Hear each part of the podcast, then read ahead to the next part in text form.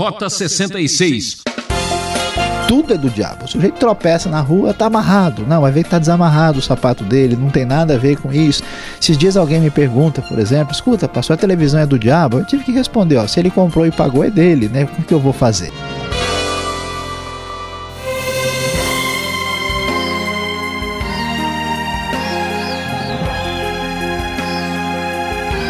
Se prepare que o programa Rota 66 de hoje está imperdível. Vamos embarcar em mais uma aventura explorando a primeira carta do apóstolo João, capítulo 3. O professor Luiz Saião vai tratar de um assunto muito sério: pecado capital. Sabemos que a carne é fraca e muitas vezes o vício nos domina e nos faz cair. Quem é que nos faz pecar? Será que é porque não ouvimos a consciência? Ou é o diabo que usa de suas artimanhas?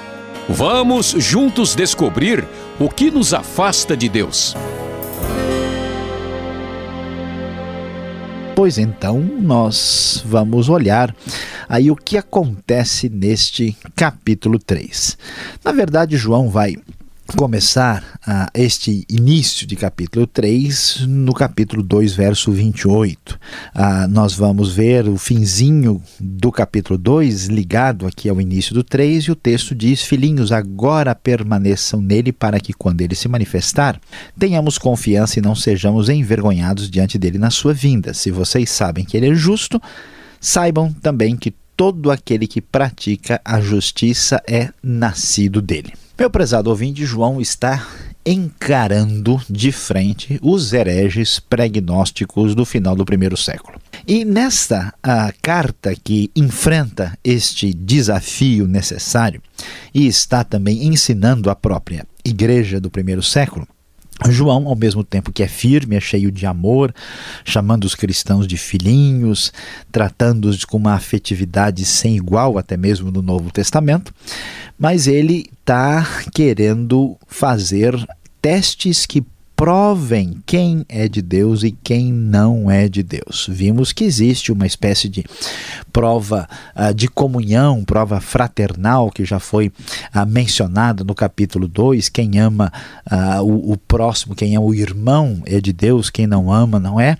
E João vai prosseguir e ele tem uma prova a, a, agora prática da, da, da conduta, uma prova ética. E então ele vai falar muito sobre a prática da justiça e a prática do pecado. Então, olhando o final do capítulo 2, ele diz que aquele que pratica a justiça é nascido dele, mas ele vai dizer também o oposto, que quem pratica o pecado está indo em outra direção. Vamos ver o que o texto nos diz. Começando o versículo 1, ele diz: Vejam como é grande o amor que o Pai nos concedeu. Nós somos chamados filhos de Deus. Por isso o mundo não nos conhece, porque não o conheceu. Em João nós vemos a separação entre o que é de Deus e o que não é de Deus, entre aquilo que está ligado a Cristo e o que está ligado ao mundo. Amados, nós somos filhos de Deus e ainda não se manifestou o que nós havemos de ser. Mas quando ele se manifestar, Cristo, nós seremos semelhantes a ele. O veremos como ele é. Todo aquele que tem esta esperança purifica-se a si mesmo como ele é puro. Ou seja, quem é de Deus, quem está ligado a Cristo, busca ética, busca santidade, busca purificação e não se enquadra no esquema deste mundo ligado ao pecado. E então ele começa a entrar na confrontação direta com aqueles que estão no caminho equivocado. Todo aquele que pratica o pecado transgride a lei. De fato, o pecado é a transgressão da lei. Vocês sabem que ele se manifestou para tirar os nossos pecados e nele não há pecado.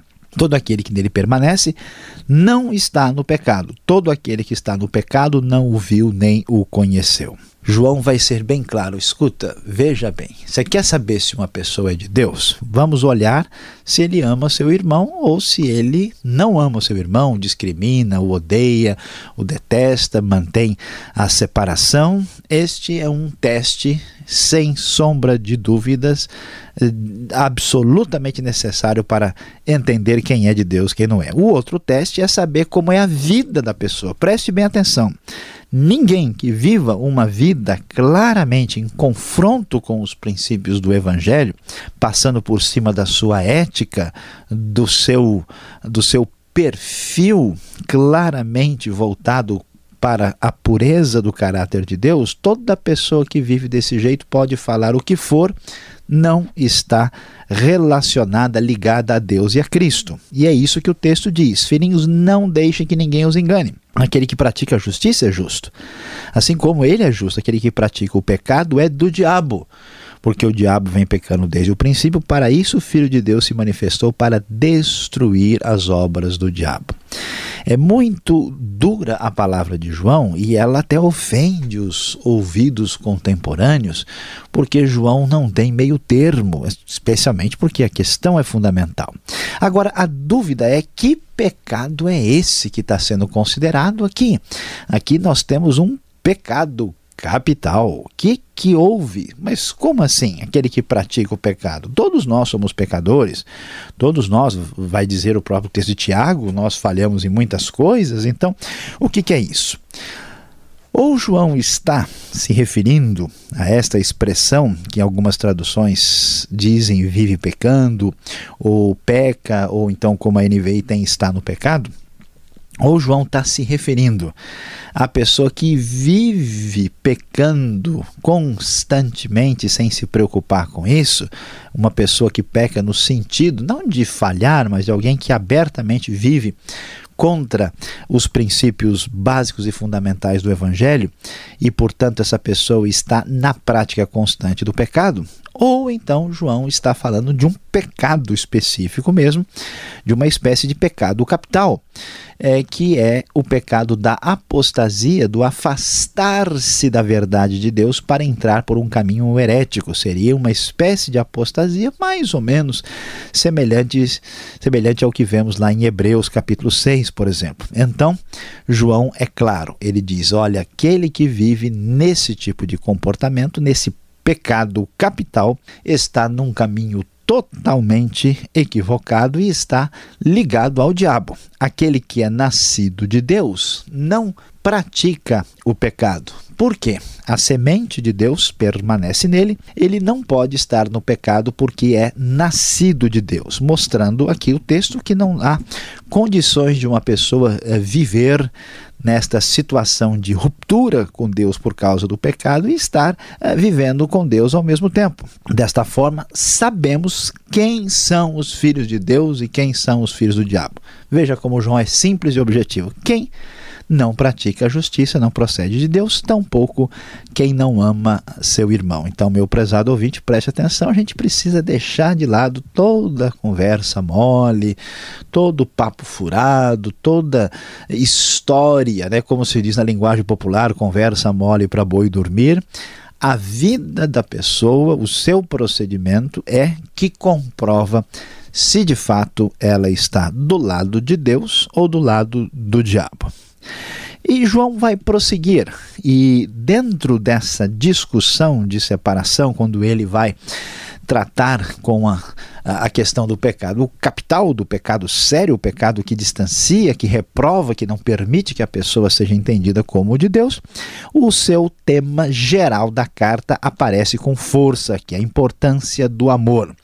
Como é que é a distinção entre amor, o amor verdadeiro, e este, este perfil de reprovação que a pessoa adquire diante de Deus. E ele diz: olha, a mensagem que vocês ouviram desde o princípio vocês conhecem, que em vez de viver no pecado, em vez de viver na ruptura, na alienação, no distanciamento entre Deus e o próximo, Deus quer que amemos uns aos outros. Nós não podemos seguir o caminho de Caim. Caim matou o seu irmão. Por quê? Porque as suas obras eram más e a do seu irmão eram justas. Vejam só que coisa interessante, os problemas ligados à sociedade, né, à inimizade, ao ódio, ao crime, ao assassinato, têm raiz na sua relação com Deus. Portanto, ninguém conserta o mundo sem consertar o coração das pessoas em relação a Deus, porque o pecado social tem origem no pecado capital, na distância, na alienação, no distanciamento de Deus. Meus irmãos, não se admirem se o mundo os odeia. Sabemos que passamos da morte para a vida porque amamos os irmãos. Quem não ama permanece na morte, quem odeia seu irmão é assassino, e vocês sabem que um assassino não tem vida eterna em si mesmo. Veja que a linha é bem clara de divisão. Quem vive afastado de Deus afasta-se também do seu próximo e seu caminho é completamente diferente do que Deus deseja, não é o caminho do amor. E que amor é esse? Palavra tão esvaziada nos dias de hoje. Nisto conhecemos o que é o amor. Jesus Cristo deu a sua vida por nós e, portanto, devemos dar a vida pelos irmãos também. Veja só como que isso se manifesta. João é bem objetivo e prático. Em vez de caminhar na ruptura com o irmão, na ruptura com Deus, o amor cristão é um amor que se manifesta na prática. Se alguém, por exemplo, que tem recursos materiais, materiais, vê seu irmão passar necessidade, não se compadece dele, como pode permanecer nele o amor de Deus? Filhinhos, não amemos de palavra nem de boca, mas em ação e em verdade. Assim sabemos que somos da verdade e tranquilizaremos o nosso coração diante dele, quando o nosso coração nos condenar. Porque Deus é maior que o nosso coração e sabe todas as coisas. Ficamos tranquilos porque Deus comprova pela sua palavra e a sua verdade está acima do nosso próprio sentimento. Amados, se o nosso coração não nos condenar, temos confiança diante de Deus e recebemos dele tudo o que pedimos porque obedecemos aos mandamentos e fazemos o que lhe agrada. E o mandamento é que creiamos no nome de Jesus Cristo, seu Filho, e que nos amemos uns aos outros como ele nos ordenou.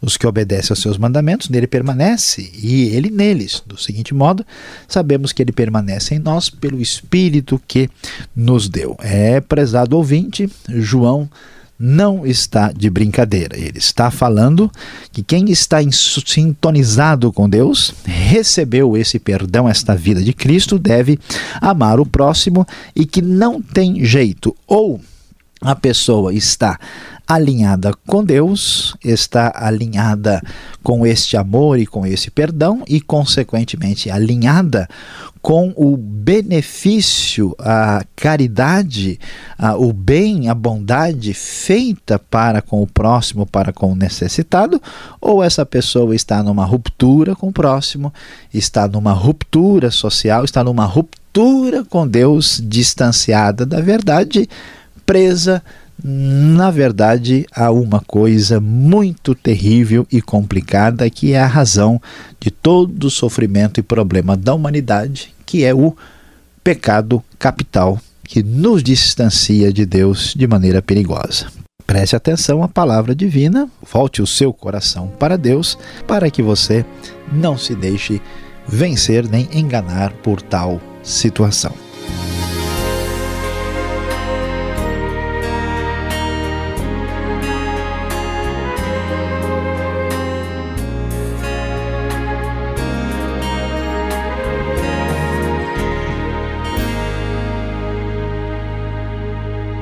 Estamos apresentando Rota 66, o caminho para entender o ensino teológico dos 66 livros da Bíblia. Estamos estudando a primeira carta de João. Tema: Pecado Capital.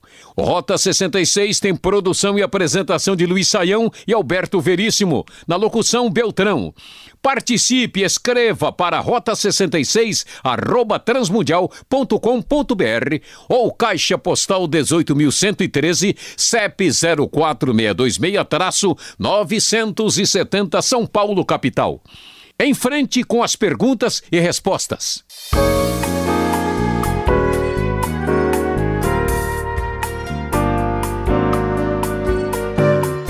Vamos em frente agora com as perguntas, capítulo 3, primeira carta de João. Você está acompanhando a exposição com o professor Luiz Saião. As perguntas começam agora e vamos conferir no texto. O verso número 2 começa assim, afirmando que seremos como Cristo no futuro. Professor, isso pode sugerir que seremos como Deus? Pois seremos como Ele é, então Pastor Alberto, ah, é importante destacar aí o que o texto está dizendo para nós.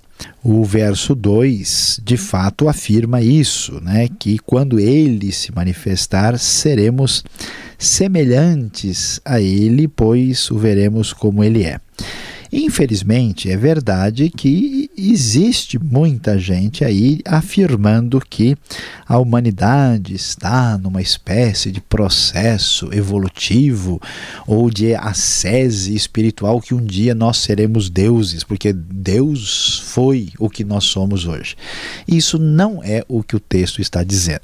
Quando Cristo se manifestar, é uma referência à sua vinda, ao momento do final dos tempos e nós então estaremos com Cristo. Nós seremos semelhantes a Ele. Nós seremos semelhantes a Ele no sentido em que teremos corpo glorificado, em que estaremos livres da tentação e do pecado, e nós estaremos numa dimensão diferente da realidade que estamos que temos hoje. Mas isso não quer dizer que teremos qualquer nível de divindade. Na Bíblia está bem claro que há uma distância nítida e clara entre o Criador e a criatura.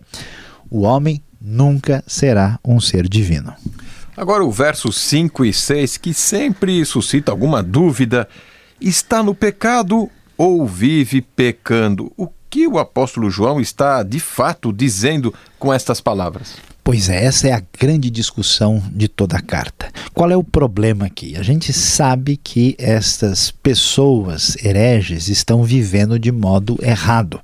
E João é muito direto na sua maneira de falar. Ele diz: ou é luz, ou é trevas, ou é de Deus, ou é do diabo, ou está no pecado, ou está na justiça. João não, não tem assim meio termo, ele está separando o bem do mal.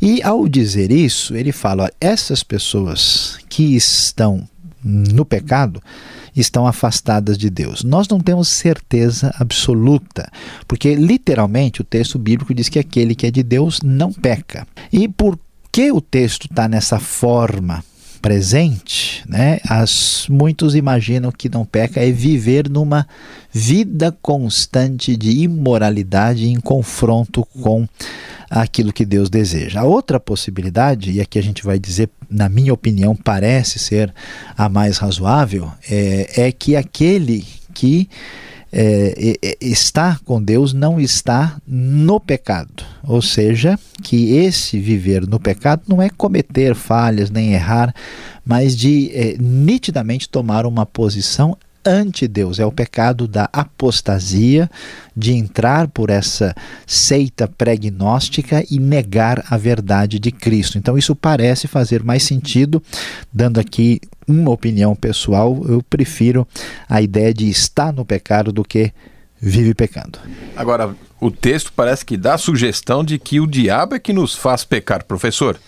Não seria então é, ele que deveria ser punido no caso? É, pastor Alberto, é verdade que o diabo vai aparecendo por aqui, né? No verso, não, não no programa, no verso 8, vamos entender bem, né? Aquele que pratica o pecado é do diabo, o diabo vem pecando desde o princípio.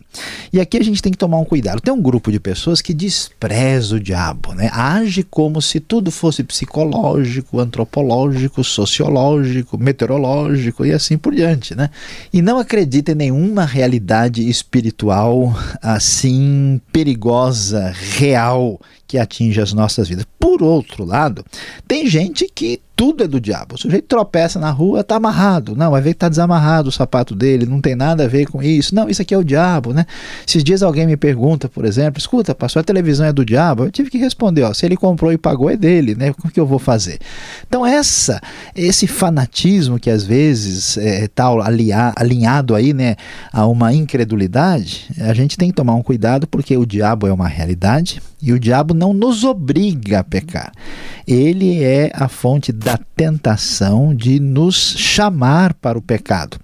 No entanto, ele não nos obriga a praticar o mal. Então, nós devemos entender que a finalidade maior do diabo para o próprio cristão é fazê-lo desobedecer a Deus e cair em pecado. O diabo não vai chegar de chifre fazendo barulho e assustando as pessoas, ele quer chamá-las para a desobediência e devemos então encarar isso como uma realidade séria sem cair no absurdo de dizer que a gente não tem culpa de nada, que se deu uma coisa errada foi o diabo que me fez fazer isso. Isso é fugir da realidade.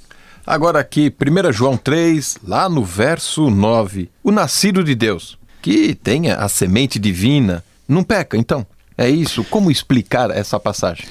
É, o, o versículo do verso 9 diz que aquele que é nascido de Deus não pratica o pecado. Aqui, a, toda a metáfora né, tem a ver com o, o, o, nascimento. Né? O que nasce, nasce de uma semente. Mesmo o ser humano nasce lá da semente que fecunda. Então, quem é nascido de Deus, que é aquele que tem a natureza que vem de Deus, é, ele não pode significar que ele não peca né? e nem que ele não vive falhando. Parece que o sentido é que ele não pode ser um apóstata. Isso mostra para nós que o verdadeiro convertido tem segurança de salvação e que ele está firme diante de Deus e que não deve viver apavorado, achando que qualquer coisa Deus vai lançá-lo fora. Né? Deus nos considera filhos. João chama os seus aqui ouvintes de filhinhos. Né? nenhum pai, nenhuma mãe, né? Uh, quando um filho fica sujo, joga ele fora, dá um banho nele. Então Deus nos trata dessa maneira e, portanto, isso nos mostra a nossa segurança diante de Deus e também mostra a separação, que a pessoa que dá as costas para Deus, é, tanto do ponto de vista uh, ético teo e teológico, essa pessoa não é nascida de Deus e não pertence ao Evangelho de Cristo. O que é curioso é que muitas pessoas conhecem perfeitamente João 3,16, mas 1 João 3,16 e o 17 ninguém quer decorar. Professor, João quer ensinar nesta passagem que a prática da caridade é um sinal de espiritualidade? Perfeitamente, pastor Alberto. Ele quer sim porque nós temos que tomar cuidado. Acho que boa parte da cristandade assim mais evangélica às vezes ficou um pouco assustado, né? Porque tanta gente vê a caridade, a prática, né? Do benefício feito aos pobres, necessitados e, e, e, e então entendendo que isso era algo meritório. Mas João diz claramente que essa ideia de dizer que você está preocupado com os outros, né? De orar pela pessoa na hora que ela está numa situação de desespero e de necessidade não tem fundamento. Se nós amamos os nossos irmãos, isso só vai ser verdade se a gente for um braço direito para ajudá-los na hora em que a coisa está muito difícil. Caridade é sinal de espiritualidade. Eu tenho uma última pergunta aqui, o nosso tempo está indo embora. O verso 20: devemos ouvir a consciência Deus é maior que o nosso coração. E aí, professor?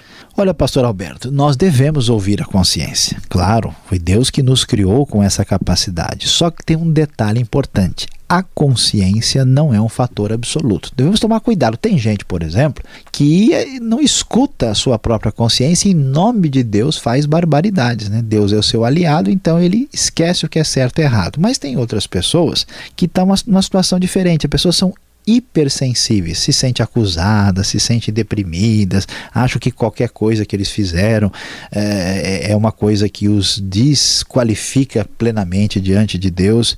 E a Bíblia diz: ó, preste atenção, não confie nos seus sentimentos. Às vezes você está numa situação de dificuldade, até por razões físicas e pessoais.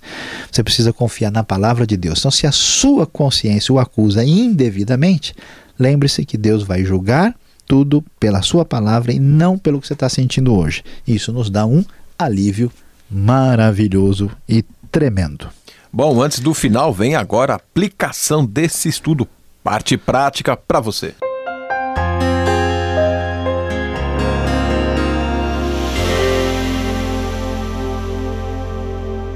Hoje no Rota 66 você acompanhou 1 João capítulo 3. É, meu amigo, hoje você prestou atenção total porque o assunto foi pecado capital, pecado capital que estava acontecendo no primeiro século com uma heresia que atrapalhava a igreja primitiva e levou tanta gente a afastar-se de Deus, tanto no sentido teológico como no sentido moral, e portanto João reprova essa prática, essa conduta errada, errada esse pecado capital. E aqui nós temos uma grande lição importante para a nossa vida, uma verdadeira aplicação. Preste atenção. Quem tem palavras religiosas bonitas, mas vive de modo errado, de fato está no pecado de Deus totalmente afastado. Que pena, ouvinte! O programa Rota 66 de hoje chegou ao fim. E você já sabe, ouvinte Esperamos por você para a continuação deste estudo sensacional nesta mesma emissora e horário. Combinado? Rota 66 é uma realização transmundial. E acesse o site transmundial.com.br. Um forte abraço e até o próximo encontro.